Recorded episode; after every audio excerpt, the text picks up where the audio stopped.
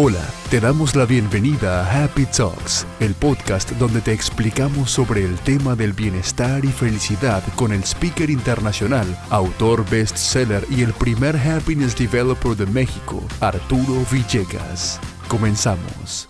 Encuentro y creo que es una muy buena oportunidad de platicar con uno de los instructores hablados por la Secretaría de Economía que está haciendo el proceso de certificación para consultores PYME él es Enrique Ruesca. Y Enrique, te agradezco estos minutitos porque, pues bueno, tú como experto en la parte legal, platicábamos hace un momento de cosas bien interesantes y una de las cosas es que, pues verdaderamente en México no hay una cultura legal, hay asesores mercadológicos, hay asesores este, de recursos humanos, hay asesores financieros, pero ¿qué pasa? ¿Por qué no los empresarios no tomamos en cuenta la parte legal? Bueno, pues muchas gracias, eh, Arturo. Yo pienso que el tema principal, creo yo, por el que los empresarios no están tomando el tema, el tema legal en cuenta, es que no consideran que este sea rentable. O sea, el tema es, yo invierto un peso en algo del que puedo sacarle unos 50. Y los aspectos legales suelen eh, pasar por la vida del empresario como un desperdicio de dinero. Es decir, si yo invierto 10 pesos en un contrato, no le voy a ver regreso. Lo que no estamos viendo es que precisamente el legal tiene que acompañar esa planeación que hacemos en otras áreas. Ese contrato en el que tú invertiste 10 pesos asegura que te van a pagar los 100 pesos que contemplan ese contrato. El firmar ese contrato te permite no gastar en uno, cobrar ese dinero que no te pagaron en tiempo y dos, permitir utilizarte el dinero eh, que te iban a pagar por esa producción o por ese servicio en los tiempos ajustados que tu flujo de efectivo sea el adecuado, va a permitir eh, que toda la naturaleza, la mecánica de la empresa vaya caminando por sí sola. Entonces creo yo que ese es uno de los, de los puntos. Y otro, la simple idiosincrasia del mexicano. No estamos acostumbrados a cumplir las leyes, no nos interesan mucho las leyes y por lo tanto cumplirlas es secundario a seguir comiendo, a seguir eh, generando más para la empresa. Aunque después sea el mismo animal con la otra cabeza lo que nos muerda y nos, cueste mucho más dinero ¿no? por no haberlo Y es que efectivamente al empresario muchas veces dejamos de ver, por pensar en el corto plazo, dejamos de ver el largo plazo. Y resulta que muchas veces sabemos todos los vicios que desafortunadamente hoy existen en México de los trabajadores, de algunos trabajadores algunos patrones que también por desconocimiento ocurren casos.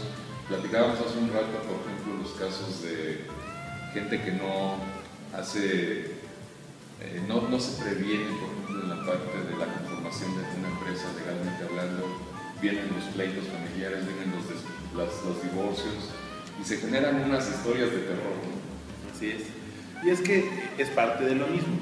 Cuando yo eh, genero una empresa, tengo una carga emocional bien grande, quiero que mi empresa sea buena, quiero que tenga un mercado, pienso en mi marca, pienso en el, en el dónde voy a ubicar incluso mi negocio, pero de pronto no pienso en otras cosas. No pienso que a lo mejor un día puedo pelearme con mi socio. No pienso que tal vez el que mi socio se divorcie me puede llegar a impactar o que mi socio puede tener deudas o yo las puedo tener y eso puede afectar a mi empresa. Entonces, en tu casa o en mi casa hay distintas reglas.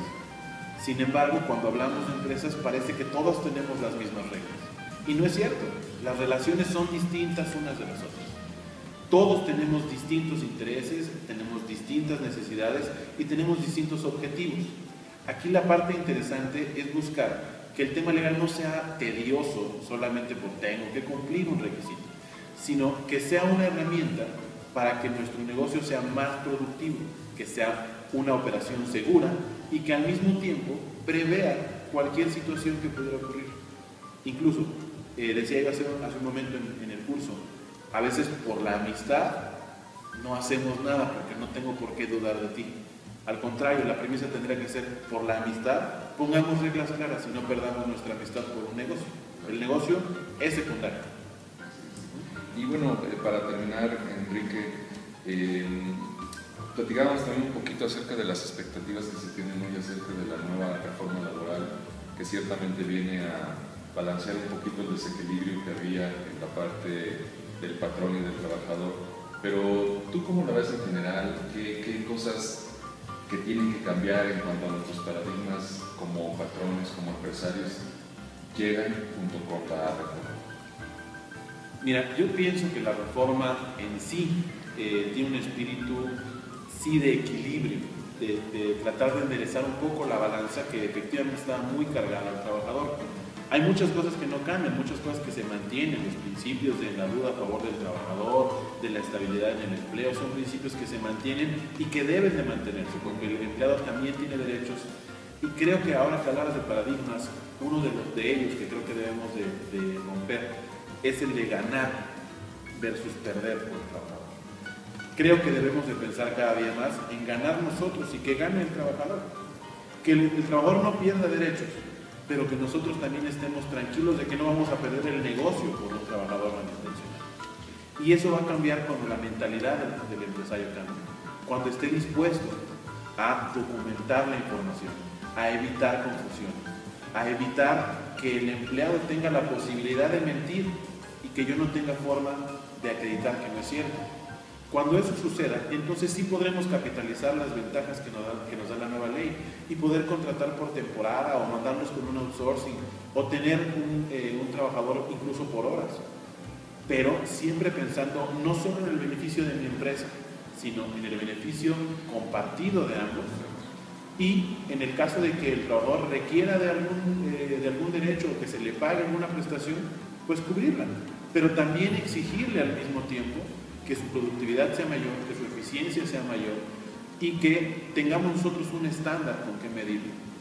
Si no tenemos cómo evaluar el desempeño del trabajador, no podemos exigirle que lo haga bien, no se sabe cuál es el bien y cuál es el mal. Creo que eso es, es uno de los temas que deberíamos de cambiar y tanto como consultores, como abogados, eh, como empresarios en general, eh, pensar en el ganar, ganar y atender el marco jurídico como una guía más que como un requisito. Pues Enrique, te agradezco estos minutitos. Este, tú eres director de tu despacho, a ver, por favor, sí, danos, danos los, Viene los datos el, generales. El comercial. Eh, con mucho gusto estamos para atenderles. Eh, el despacho es Ruedga Abogados SC. Estamos en la calle de Monterrey, número 179, en la colonia Roma Norte. Nuestra dirección eh, web es www.ruesgarabogados.com.mx. Igual nos pueden encontrar en Facebook, en Twitter, en YouTube. Y pues bueno, muchas gracias a ti por el tiempo, por el interés y sobre todo por compartirnos eh, este tiempo y permitir que algo de lo que, de lo que pretendemos llegue a muchas empresas esté también para tu auditorio. Muchas gracias. Pues aquí va a estar en este video, Enrique. Muchas gracias. Gracias por escucharnos. Te invitamos a suscribirte a nuestras redes sociales. Encuéntranos en Facebook y YouTube como Arturo Villegas MX y recibirás contenido valioso para tu vida profesional y personal. Visita nuestro sitio web arturovillegas.com.mx donde recibirás un regalo sorpresa y también para enterarte de nuestros eventos, videos y contenidos que te ayudarán a ser la mejor versión de ti mismo.